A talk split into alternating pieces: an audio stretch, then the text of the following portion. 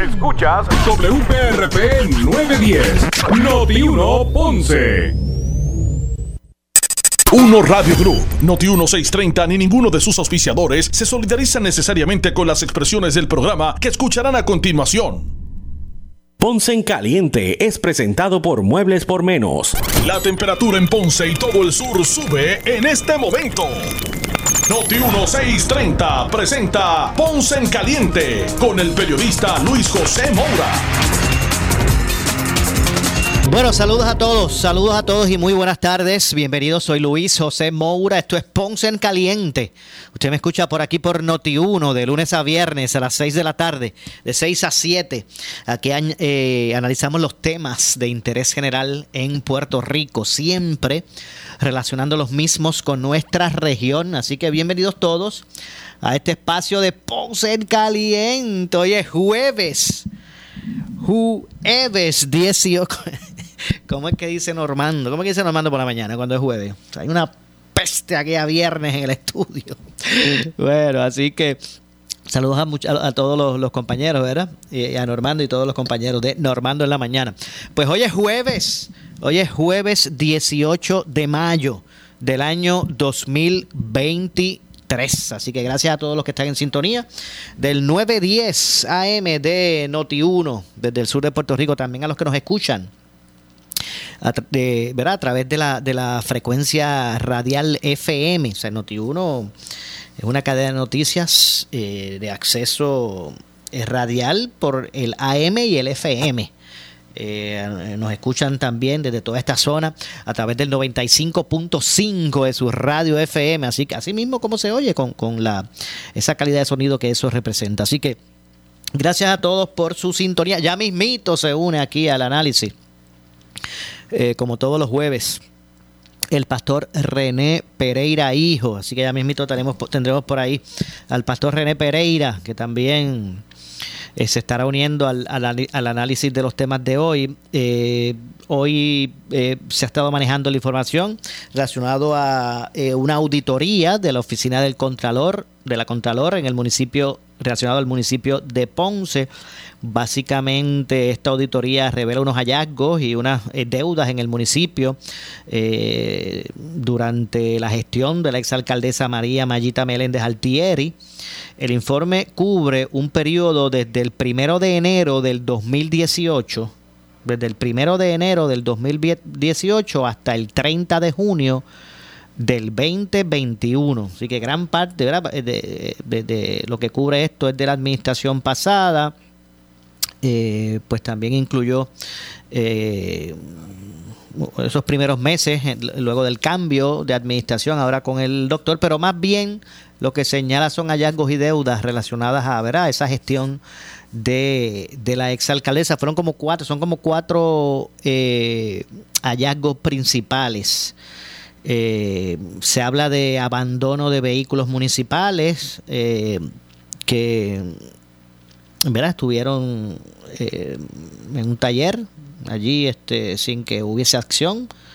Eh, también detalla falta de expedientes, ¿verdad? Que se fueran y, y que, que, fueran actualizándose con relación al mantenimiento de, de esos vehículos, eh, de deudas relacionadas al municipio y pagos atrasados a entidades del gobierno, ¿verdad? entre otras cosas.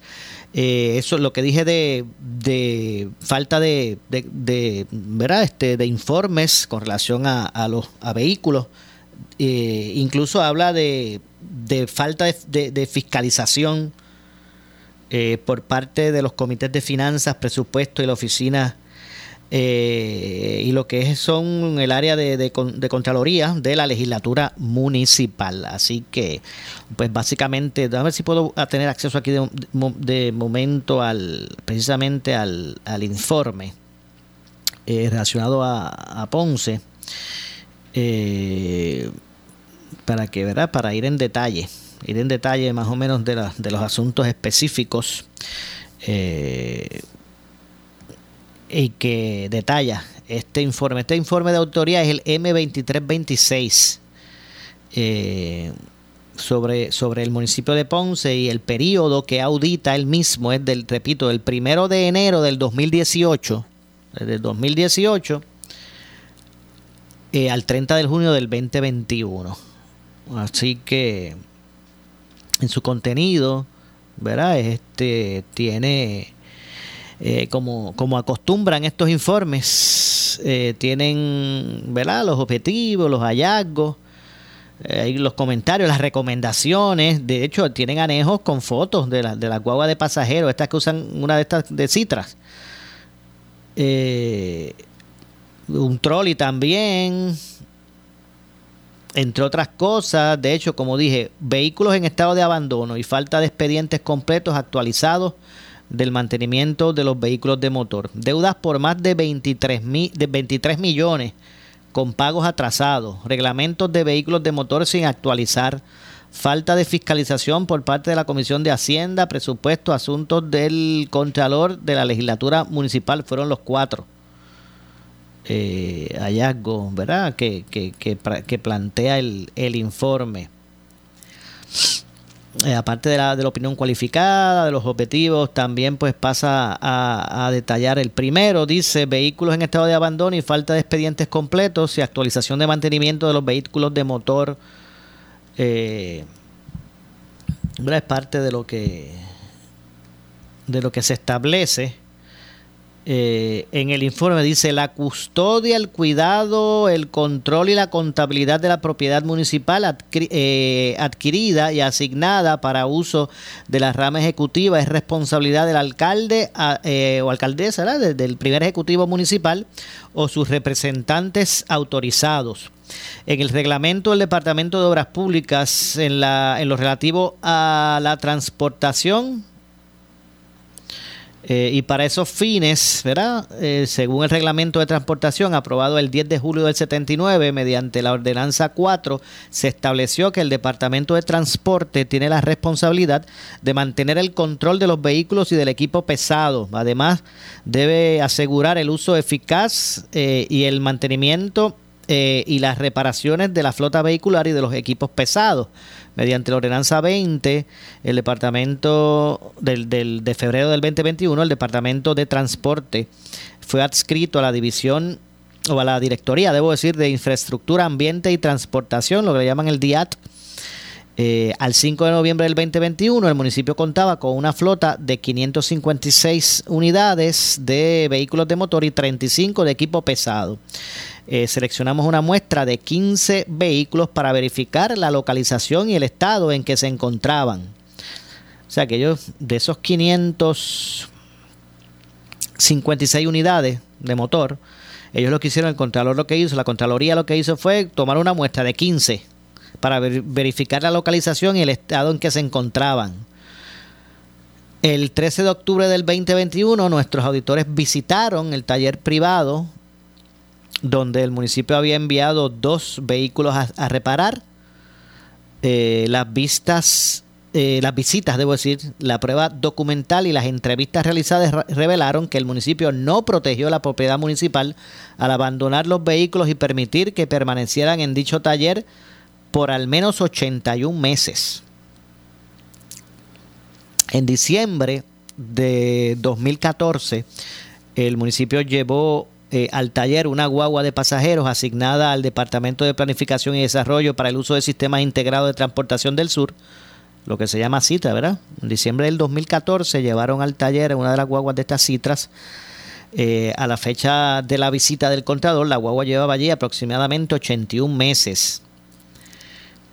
Esa fue adquirida en, en el 2012 por el municipio eh, a un costo de 187 mil. O sea que si, si se compró en el 2012 y se llevó al taller y allí se quedó, en el 2014, pues eso lo que rindió fueron dos años. Eh, así que es básicamente, ¿verdad? De, de lo, que estable, lo que se establece. En esos primeros señalamientos o hallazgos. Eh, ellos estipulan como causa, dice el administrador de Citras en funciones, nos indicó mediante entrevista el 2 de septiembre del 2021 que no habían podido recuperar la unidad porque el dueño alegaba falta de pago. Así que, pues allí estuvo, nunca se le pagó al contratista, eso es lo que aparenta. Lo que se dice aquí el... Y ahí estuvo 81 meses y todavía está, no, se le, no se había podido recuperar porque pues alegaba el, el dueño del taller falta de pago. Eso es una. Eh, habla también que en el taller también se encontraba un trolley asignado a la Oficina Municipal de Turismo. Eh, no pudimos, y cuando digo pudimos me refiero a, ¿verdad? Lo, es, es, el, es el, el contralor que, que, redacta, dice, no pudimos determinar ni los funcionarios del municipio nos pudieron indicar la fecha exacta, exacta en que el vehículo se había recibido en el taller. Eh, la causa Dice, el director de la Oficina Municipal de Turismo nos indicó que en abril del 2021 fue a buscar el trolley al taller y no estaba. Luego se enteró de que estaba en otro taller, pero no sabía nada al respecto ni el paradero de este. Eh, por otra parte, un familiar del dueño del taller nos indicó que se negaron a entregar la guagua de pasajeros al municipio por falta de pago y que desconocía la razón por la cual el trolley no había sido reparado. Esas son las causas de la situación según establece aquí él. Dice, no obstante, un representante del taller indicó que se había recibido en una fecha cercana eh, a la guagua de pasajeros de Citras mencionada anteriormente. Esa fue adquirida, la, la, del trolley fue adquirida en el 2006 a un costo de 116 mil dólares. El municipio nos certificó que el 17 de marzo del 2023 removieron las dos unidades mencionadas del taller eh, y las trasladaron a las instalaciones de la Oficina de Transporte el 20 de, marzo de 2023. El municipio indicó el proceso para decomisar, inició, debo decir, así que se decomisaron finalmente este año. en el reglamento municipal se requiere que, las, que las los municipios mantengan expedientes de cada vehículo de motor el DIAT cuenta con un taller municipal de mecánica liviana en el cual se realiza el mantenimiento y las reparaciones de la flota vehicular y equipos pesados. El municipio debe mantener expedientes con la información de las reparaciones realizadas de los talleres privados y el taller municipal y sobre los gastos de mantenimiento. Nuestro examen sobre las reparaciones y los mantenimientos realizaron, realizados a los 15 vehículos que se tomaron de muestra reveló que no se mantienen o no se mantenían expedientes de estos con información sobre las reparaciones realizadas en los talleres privados y en el taller municipal, los gastos de mantenimiento que recibía cada vehículo de motor, el proveedor, el costo y la fecha de dichos servicios. Eh, causas, ¿verdad? que son lo que ellos dicen, los entonces directores de obras públicas y el director del DIAT nos indicaron que desconocían las razones por las cuales no se mantenían expedientes completos y actualizados de cada vehículo municipal. Eh, también por aquí pues dice, hay unos comentarios eh, de la gerencia, deudas por más, otro de los hallazgos, deudas por más de, de 23 millones con pagos atrasados. Eh, y ellos tienen una, ponen una tabla aquí, a dice, de, los de esos, de, esos, de esos los fondos que, ¿verdad? esos pagos retrasados. Aquí dice Autoridad de Costos y Alcantarillado, Servicio de Agua y Alcantarillado, 13.738.686 dólares. Autoridad de Energía Eléctrica, consumo de energía, por consumo de energía, 2.459.194. Eh, Junta de Retiro, lo que es el PayGo, 2.048.638. Eh, recursos humanos, Departamento de Recursos Humanos, seguro de esto por concepto del seguro de, por desempleo de empleados, un millón eh, La, la deuda de recursos humanos incluye intereses y recargos por 683.626 eh, por remesas tardías en las aportaciones. En el, el 22 de junio del 2022, el municipio firmó un acuerdo de pago con la aseguradora del plan médico por el balance de la deuda acumulada que ascendía a 2 millones 2.4. Eh, se estableció un primer pago eh, del 10% del balance deudado y 27 pagos de 81 mil dólares mensuales. Eso es lo que se está pagando. Una situación similar se comentó en el informe de autoría eh, del, del 4 de marzo del 19. Eh, ¿Qué más hay por aquí? Bueno, entre otras cosas, básicamente esos son los, los, los hallazgos. Hay otra tabla por aquí que habla ah, de, de de, de estos fondos, el estatus de, de, estas deudas. Eh, en términos de la energía eléctrica, pues hay, hay plan de pago ya establecido, al igual que con, con recursos humanos. Eh, y en ese sentido, pues eso está también se detalla aquí. Y hay unas, hay unas recomendaciones que obviamente pues se hacen con relación a, estos hallazgos. Vamos a ver si la es que estoy mirando del mismo, ¿verdad? Del mismo informe. Ah, se habla también de una falta de fiscalización por parte de la Comisión de Hacienda, Presupuesto y Asuntos del Contralor de la Legislatura Municipal. Eh, la legislatura municipal cuenta con la Comisión de Hacienda, Presupuesto y Asuntos del Contralor. Sus funciones se rigen por el reglamento interno de la legislatura municipal eh, que se aprobó en el 2017. Entre otras funciones, tiene que estudiar y analizar los señalamientos de la oficina del Contralor e informar a la legislatura municipal sobre los hallazgos de modo de que se adopten las medidas correctivas necesarias y atiendan las situaciones señaladas. Eh, el examen de los asuntos discutidos en dichas reuniones reveló que la comisión no ejerció su función fiscalizadora ya que no evaluó los informes de auditorías que se emitieron en el 2018 y en, y en el 2019, eh, ni los estados financieros auditados por eh, contadores públicos autorizados en los años fiscales 2017-2018, 2018 y 2019. Tampoco evaluó siete informes emitidos por la Oficina de de Auditoría Interna. Eh, así que pues básicamente ahí están eh, detallados estos asuntos eh, relacionados con la oficina del Contralor y el municipio de Ponce.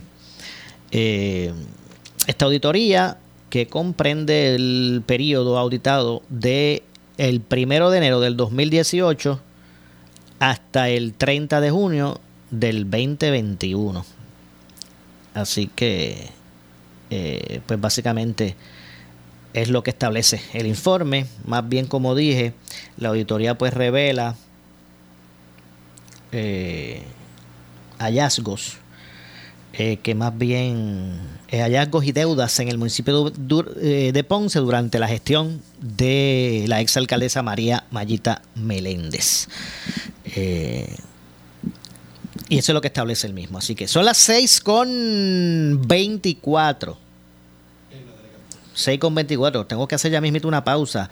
Eh, en, minutos también se unirá para el eh, análisis de los temas hoy el pastor René Pereira Hijos. O sea, será ya mismito. Eh, que estará con nosotros como todos los jueves, aquí analizando los temas de interés en Puerto Rico, como siempre relacionando los, los temas con la con la región, con nuestra región. Así que eso será en minutos. Eh, hay unos aspectos también que vamos a reseñar más adelante eh, referente a esta, esta eh, controversia con relación, relacionada a las enmiendas al código electoral. El presidente del PPD se expresó también hoy, Jesús Manuel sobre, sobre ese asunto. Ya el gobernador había exigido, ¿verdad? Había exigido que bueno que se aprobara se aprobaran las mismas, ya el Senado lo hizo. Eh, donde pues no hay consenso es en la Cámara, según dijera o revelara recientemente el propio presidente de la Cámara, Rafael eh, Tatito Hernández. Eh, y pues ahí está la discusión. Entra ahora Jesús Manuel como presidente de la conferencia legislativa del PPD y está buscando eh, pues establecer eh, unos, unos parámetros para, me imagino que de esa forma pues eh, plantearle a su conferencia legislativa la, la, línea donde se debe llegar. Así que, de hecho, nombró recientemente su, su equipo de trabajo, el presidente, el nuevo presidente del Partido Popular, que es Jesús Manuel Ortiz, nombró eh, varias personas, eh, eh, por ejemplo, en su equipo de trabajo, que va a estar liderado por la licenciada Carla Anglero González y el licenciado Gerardo eh, Toñito Cruz.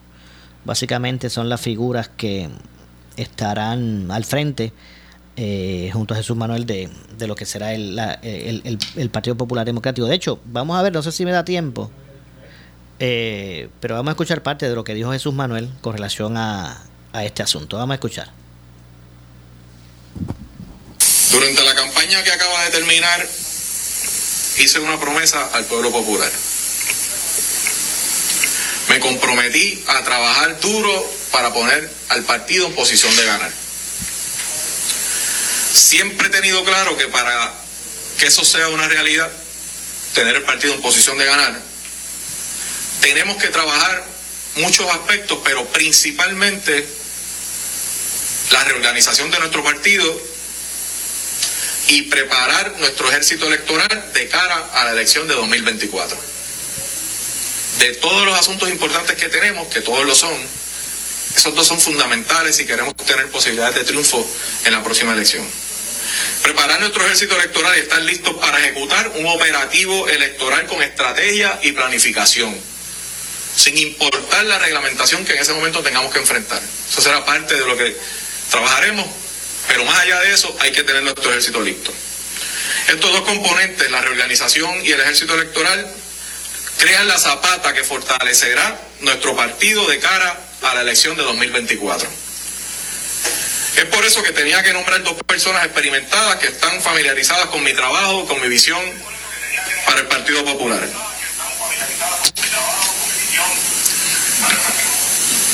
Es por eso que hoy anuncio que mi equipo de trabajo inmediato en la presidencia del Partido Popular estará compuesto por la licenciada Carla Angleró como comisionada electoral del Partido Popular y el licenciado Gerardo Toñito Cruz como secretario del partido y comisionado alterno del Partido Popular. La licenciada Angleró fue coordinadora electoral de mi campaña a la presidencia y fungió como comisionada alterna de nuestro partido entre el año 2017 y 2019. Ella va a tener a cargo esa gran encomienda. Y como parte de esa encomienda, tendrá la responsabilidad, junto a su equipo de trabajo, de tener listo nuestro ejército electoral para los procesos electorales que se avecinan. Como presidente de este partido, no voy a permitir que nos pase lo que nos ocurrió en el 2020. Vamos a estar listos con nuestro ejército para enfrentar los retos que se avecinan. Esas encomiendas incluyen la ejecución del programa de educación masivo que queremos realizar con nuestro componente electoral, que se va a llamar Alerta Roja, de cara a las elecciones de 2024. Por su parte, el licenciado Gerardo Toñito Cruz estará encargado de la Secretaría del Partido y va a fungir simultáneamente como comisionado alterno de nuestro partido y, entre otras cosas, estará a cargo del equipo de trabajo que brindará las recomendaciones relacionadas al Código Electoral y todos los esfuerzos de reorganización que incluyen, entre otros esfuerzos, el Task Force Metropolitano que vamos a nombrar próximamente para atender de manera particular la reorganización de San Juan, Bayamón y Guaynabo y el grupo especial de los 15 que atenderá a municipios que requieren acciones especiales en su proceso de reorganización. Son acciones inmediatas y especiales para municipios que tienen particularidades que las discutimos en la campaña con el único objetivo de recuperar municipios que perdimos y no debimos perder, de mantener municipios que ganamos en esta pasada elección y es importante que mantengamos bajo una administración del Partido Popular y por supuesto atender municipios que han pasado situaciones particulares durante este cuatrenio. Estos nombramientos delinean el camino que como presidente estoy marcando para el Partido Popular. El andamiaje electoral, el trabajo electoral será prioridad 1, 2 y 3 bajo mi presidencia en nuestro partido. Bueno, Ahí escucharon eh, al representante Jesús Manuel Ortiz eh, ya ¿verdad? dando a conocer eh, su equipo principal de trabajo ahora en la encomienda de presidir el Partido Popular Democrático. Tengo que hacer la pausa, regresamos de inmediato. soy Luis José Moura, esto es Ponce en Caliente. Pausamos y regresamos. En breve le echamos más leña al fuego en Ponce en Caliente por Notiuno 910. Es la estación de los licenciados Ramón Rosario e Iván Rivera. Los escuchas a palo limpio a las 8 de la mañana por Notiuno 630. Noti 1630 dio seguimiento a la carta de renuncia en el partido Victoria Ciudadana, donde un conocido abogado tildó a Manuel Natal como un déspota en la dirección de la colectividad. Manuel Natal llamó, y citamos, encolerizado y fuera de sí, para ordenar a otro miembro del partido que entrara a la reunión, le quitara la dirección a Ortiz Menchaca y que reiniciara la votación en la que su candidato no prevaleció. Yo lo que no he visto es si hay alguna reacción de Natal a esa carta o a, ese, o a esta noticia porque sé que le cae arriba a Noti1. en la sustancia no, la, no, la, he visto, Ferdinand, la busqué. Pero, hay alguna negación de ese documento. Por lo menos yo lo busqué y no lo encontré. El líder de Victoria Ciudadana no negó las denuncias en su contra y la emprendió contra este medio por la publicación y las reacciones no se hicieron esperar. Entonces miren cuál es la respuesta del partido a través de su coordinador general o presidente. Ah, que vamos a ir contra el medio. Ahora el propio Natal escribe y dice vamos a ir contra el medio eso es totalitarismo. ¿Es el Manuel Natal Arbelo que estuvo con usted en la delegación popular? Cuando tú quieres saber quién es una persona, dale poder. Y eso lo está diciendo alguien del movimiento Victoria Ciudadana, no lo está diciendo del Partido Popular. Imagínate y llegar a tener una posición, las cosas que haría. Que ha dicho que es una persona autoritaria, antidemocrática, que no tiene principios éticos. Me parece unas acusaciones grandes, pero a mí no me extraña. Esa es la persona antiética. Aquí fiscalizamos a todos por igual. Somos Noti 1630. Primera fiscalizando. Con la app iHeartRadio puedes escuchar música, tus emisoras de radio favoritas y miles de podcasts completamente gratis. Y los puedes compartir en los stories de Instagram, Facebook y Snapchat cuantas veces quieras. Añade stickers, emojis, textos, envía sugerencias y comparte con todo el mundo o con tu grupo de amigos las estaciones de radio que te gustan o esa canción específica que está sonando en ese preciso momento.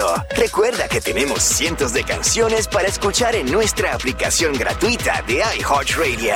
En nuestro canal de YouTube puedes ver entrevistas de Bad Bunny, Selena Gómez, Jennifer López y trivias, conciertos virtuales y videos de tus artistas interactuando con fans como tú. Entra ahora mismo y disfrútalos en youtube.com diagonal iHeartRadio. Y todo esto completamente gratis. iHeartRadio. Centro Naturista de Guaynabo, del mundialmente reconocido naturopata licenciado Javier F. Tonos, con más de 30 años de experiencia en iridología y tratamientos naturopáticos para pacientes de todas las edades con condiciones degenerativas como cáncer, artritis, enfermedades del hígado, gastrointestinales, diabetes y más, suplementos naturales de uso profesional y tienda virtual. Centro Naturista de Guaynabo, a la vanguardia en medicina natural, Avenida Esmeralda número 5, Guaynabo, abierto de lunes a sábado por cita previa, 287-1825 y en la web Henry Motors, el mega dealer del sur, te trae el 2.95% ABR al financiar en cualquiera de los modelos Nissan Versa, Sentra, Kicks, Road, Murano, Pathfinder, Armada, Máxima, Altima y las Pickup Frontier, Titan y el legendario Sena. Piezas y servicio aquí mismo en Ponce. Garantías extendidas. Somos expertos en conseguir aprobaciones. Venga a la comodidad de la Avenida Las Américas o a Henry Motors en el Ponce Bypass 787 418 3444 ¿Qué buscas? ¿Muebles en seres o matres? Muebles por menos lo tienes sin necesidad de crédito y pagos mensuales bajitos. Una gran cantidad de mercancía lista para entrega inmediata. Gabinetes en PVC, alacena y barras para que tu cocina se vea nítida. Además, salas, cuartos y comedores a precios que le gustan a tu bolsillo. Échale un vistazo a lo nuevo en Muebles por Menos. Salinas, Villalba y Ponce. Carretera 14 frente al cementerio. Visita su página de internet. Necesitas una enfermera, una ama de llave, necesitas un médico, pañales desechables, suplemento alimenticio o medicamentos. En Hospicio La Paz podemos ayudarle. Hospicio La Paz le provee a cada paciente de enfermedad terminal todos los servicios de cuidado médico en su hogar, a la vez que le ofrece apoyo y soporte emocional y espiritual tanto al paciente como a sus familiares. Hospicio La Paz. Llame gratis al 1-800-981-0032. 1-800-981-0032. Disfruta de la vida con tu Toyota nuevo, pero que sea de Furiel, porque Furiel te trata bien. Garantía y servicio de primera tiene él. El mejor trato y negocio, sin duda tiene Furiel. Furiel Toyota, Bayamón 625-5700, Río Piedra 625-3000, Ponce Bypass 284-2020. Si se trata de un Toyota, primero venga Furiel.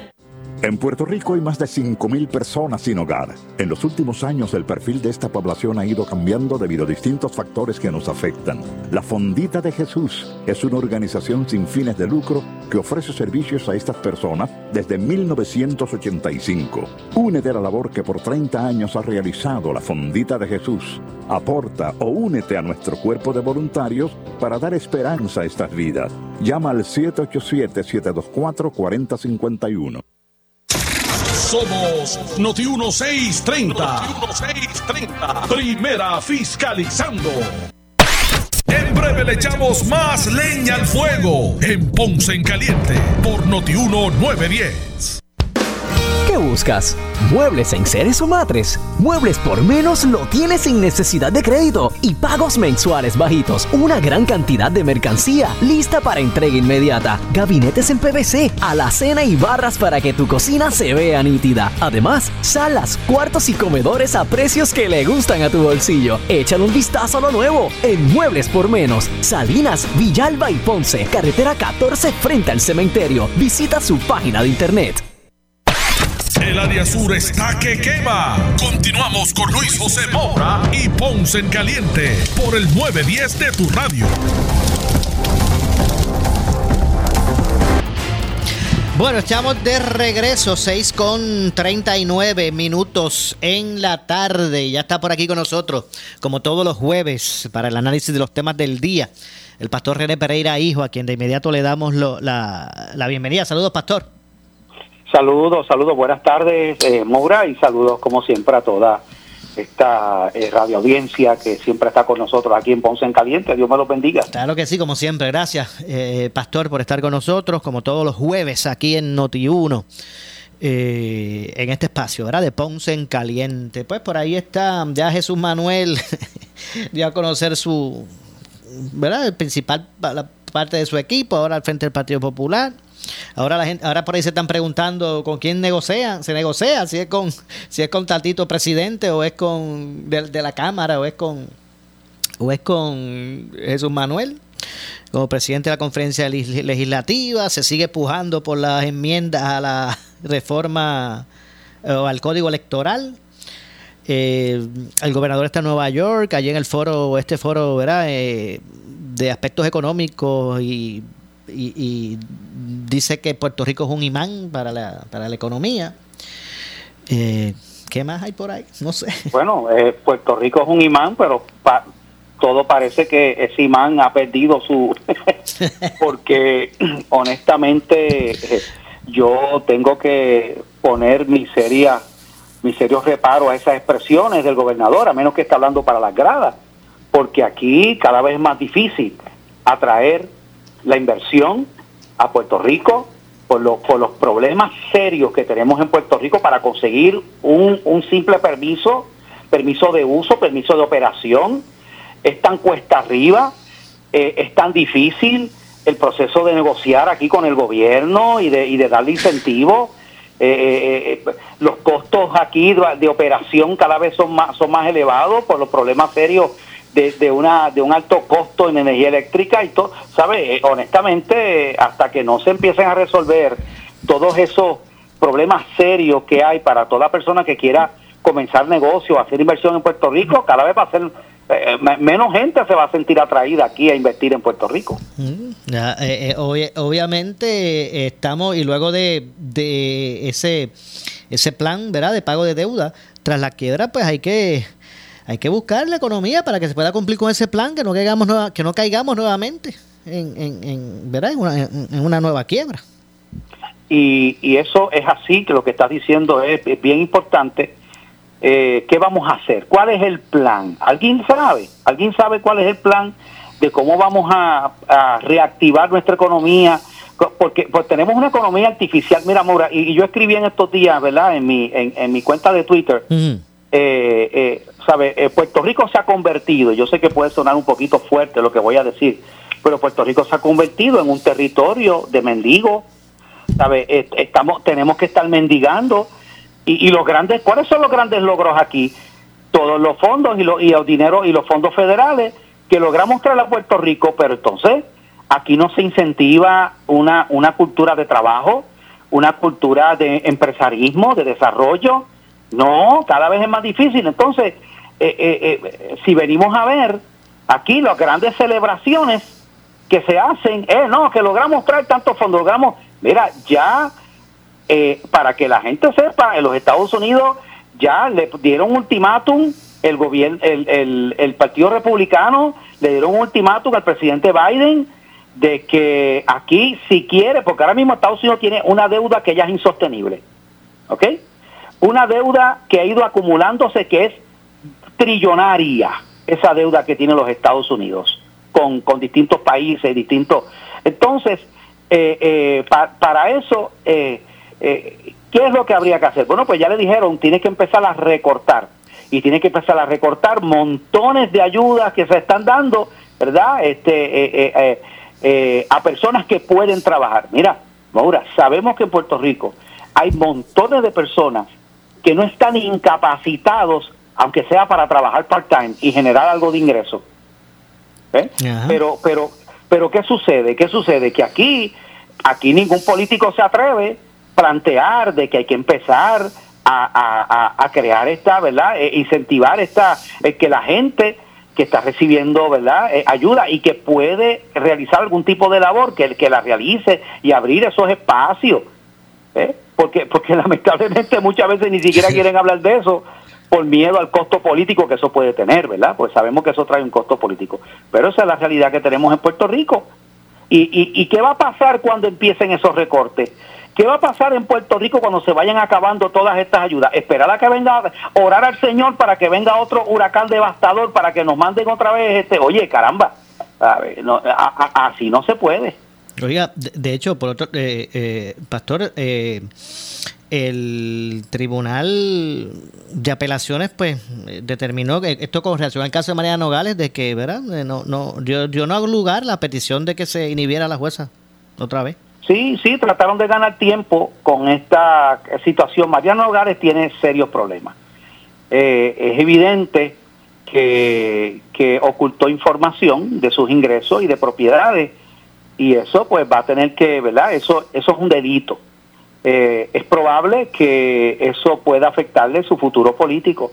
Ahora bien, si, si hablamos de, ¿verdad? Ya que, ya que traemos ese tema de lo de Mariano Gales, ya no es una posibilidad, ya es un hecho que hay un junte entre el Partido Independentista puertorriqueño y Movimiento Victoria Ciudadana. Van a impugnar los artículos del Código Electoral que impiden y prohíben el que se hagan coaliciones y que, por ejemplo, Juan Dalmao quiere correr como gobernador por el PIB y como gobernador por Victoria Ciudadana también.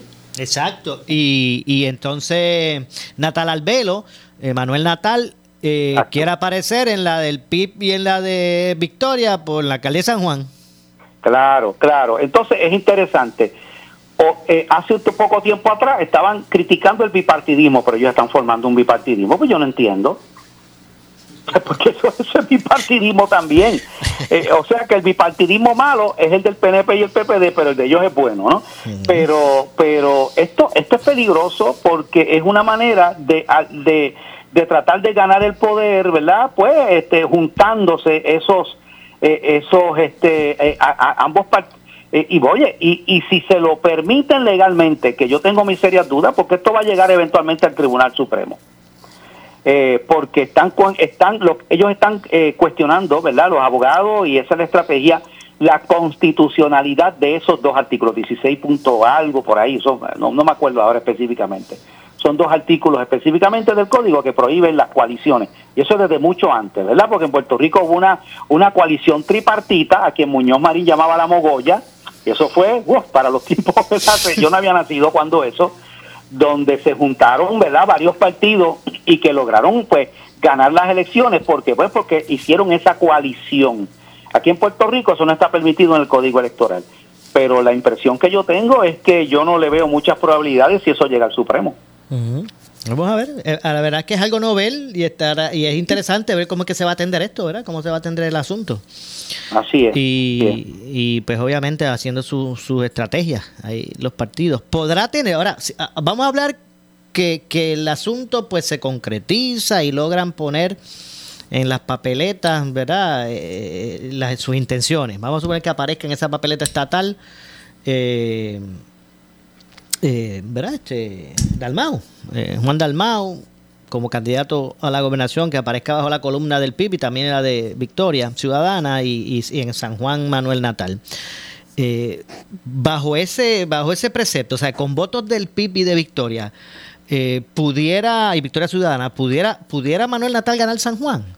Por ejemplo, con votos del PIB de Victoria Ciudadana, ¿qué, qué, qué lograría en términos de, es, que, de es que- es electores? que Victoria Ciudadana por poco gana San Juan, por unos Por eso- cuantos por- votos en las eso- pasadas elecciones. por eso le sin que hubiera, sin que hubiera una coalición. Por eso le pregunto que, que con votos del PIB y Victoria Ciudadana, ¿pudiera ganar Manuel Natal la alcaldía de San Claro Juan? que sí, claro que sí, tiene enormes probabilidades de ganar. Con Ahora votos, bien, con votos del PIB, antes que siga, con votos, después de eso me dice, con votos del PIB y de Victoria Sí. Ciudadana, eh, eh, eh, ¿qué lograría eh, eh, Juan Dalmau? Bueno, pues este, pudiera ganar eh, la alcaldía de San Juan, que sería una victoria histórica, y pudiera tener alguna probabilidad de ganar la gobernación, dependiendo de cuán, de cuánto se siga debilitando el Partido Popular y cuánto se sigue erosionando y cuántos votos terminen en victoria ciudadana, ¿verdad? Eh, eh, como ha estado sucediendo.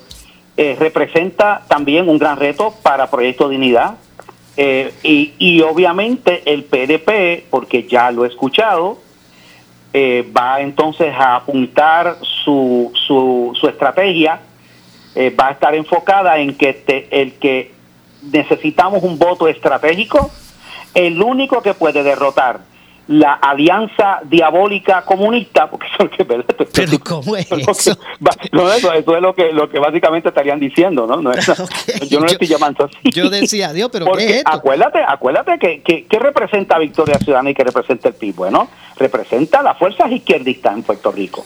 Entonces, si tú quieres que Puerto Rico, mira, por ahí va a venir la cosa, si tú quieres que Puerto Rico no termine como Venezuela o Cuba o como Nicaragua, tienes que dar un voto estratégico porque si votas por, eh, por eh, eh, Proyecto Dignidad o votas por el PPD, va- va- vas a cometer un error. Necesitamos entonces un voto estratégico por el PNP para poder parar esta alianza eh, comunista, esta alianza comunista, ¿no? Eso por ahí es que va a venir la estrategia, ya tú verás. Bueno, eh, Pastora, la verdad es que en este punto que está interesante el asunto, lamentablemente, ¿verdad? El, el- el tiempo se nos, se nos acaba. Está por ahí, tengo por ahí pendiente la, la cápsula eh, de asuntos relacionados con la quiebra. sí. Me queda una, me queda una pausa, así que siempre agradecido. Como todos los jueves. Gracias, lo, gracias, espero el próximo y jueves aquí. seguro ya estaremos la próxima semana con un poquito más de tiempo. Dios me lo bendiga.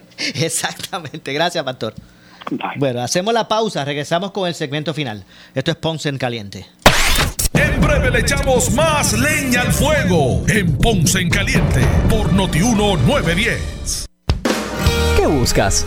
¿Muebles en seres o matres? Muebles por menos lo tienes sin necesidad de crédito y pagos mensuales bajitos. Una gran cantidad de mercancía lista para entrega inmediata. Gabinetes en PVC, alacena y barras para que tu cocina se vea nítida. Además, salas, cuartos y comedores a precios que le gustan a tu bolsillo. Échale un vistazo a lo nuevo en Muebles por Menos. Salinas, Villalba y Ponce. Carretera 14 frente al cementerio. Visita su página de internet. El área sur está que quema. Continuamos con Luis José Moura y Ponce en Caliente por el 910 de tu radio. Bueno, estamos de regresos en, ya en nuestro segmento final, así que continuamos de inmediato con más. Lo que escucharán a continuación es una entrevista auspiciada. Saludos, Mauro, a ti, a los redescuchas y a aquellos que nos ven por Facebook. Aquí. Gracias, gracias licenciada, gracias como siempre por estar con nosotros. Eh, y bueno, la pregunta de hoy es la siguiente. ¿Puedo demandar a alguien que está en bancarrota? ¿Se puede eso? Alguien que está en bancarrota, Mauro. a, a refrasear eso, alguien que está acogido a un capítulo de la ley de quiebra federal, porque Así man- mismo. hay montones por ahí, por, por guardar las apariencias no dan ni un paso, Bueno. porque en bancarrota están montones por ahí que, no- que uno que nosotros sabemos. Este, pero sí, Maura, que tú dices que si podemos demandar estando en bancarrota. Ok, eso lo que va a depender es el clase de pleito. La contestación es que se puede, pero eso va a depender el clase de pleito que se esté llevando a cabo. Te explico. Ok, si usted está en un pleito, por ejemplo, pleitos que van a estar prohibidos de tú demandar si la persona está acogida a la ley de quiebra, pues tú no lo puedes demandar en cobro de dinero, por los balances de la tarjeta de crédito, por los préstamos personales, por deuda si usted tiene un negocio y lo hace un DBA y le debe a los suplidores, no puede este deuda este por por un accidente a menos que en ese accidente usted lo hayan encontrado incurso e intoxicado que estaba guiando bajo los efectos de droga o alcohol entonces si usted eh, causó daños a la propiedad o a la persona esos esos daños no son no se descargan en una quiebra no te liberas. Así que puede que te permitan que sigas con el pleito para que se determine si estabas intoxicado o no, y entonces se va a saber si la deuda es descargable o no. Eso el, el tribunal de quiebra te va a tener que dar permiso.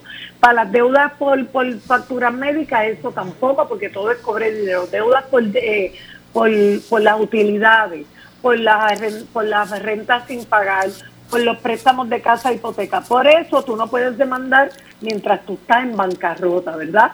Pero hay ciertos pleitos que están permitidos, porque los que no tienen que ver con deuda o tienen que ver con deudas que no son descargables, como el ejemplo que pusimos, ¿verdad? de los daños a la propiedad o, o a la persona mien- o a la muerte que usted le causa a alguien por estar eh, bajo los efectos del alcohol o de la droga, pues eso no es descargable, así que el pleito va a poner continuar con el permiso del tribunal de quiebra que usted le va a pedir, ¿verdad? Los pleitos de divorcio pueden continuar al igual que los de que los de custodia, pero a la hora de divorciarte no puedes dividir bienes, porque entonces ahí tienes que conseguir la autorización de la corte de quiebra. Los pleitos que tienen que ver con fraude, si usted fue víctima de fraude, de que esta persona hizo fraude con usted, esta persona se va a la quiebra, usted tiene, si usted prueba que hubo fraude, esa deuda él no la va a poder descargar. Así que usted puede pedir permiso a la corte para que se determine y el pleito continúe, ¿verdad? O tiene la alternativa de que si ya usted había, este, si usted ya había empezado el pleito, usted le pide permiso a la corte de quiebra para que levante la paralización automática que entre en vigor el momento que uno radica la quiebra y usted pueda continuar con ese pleito en la estatal.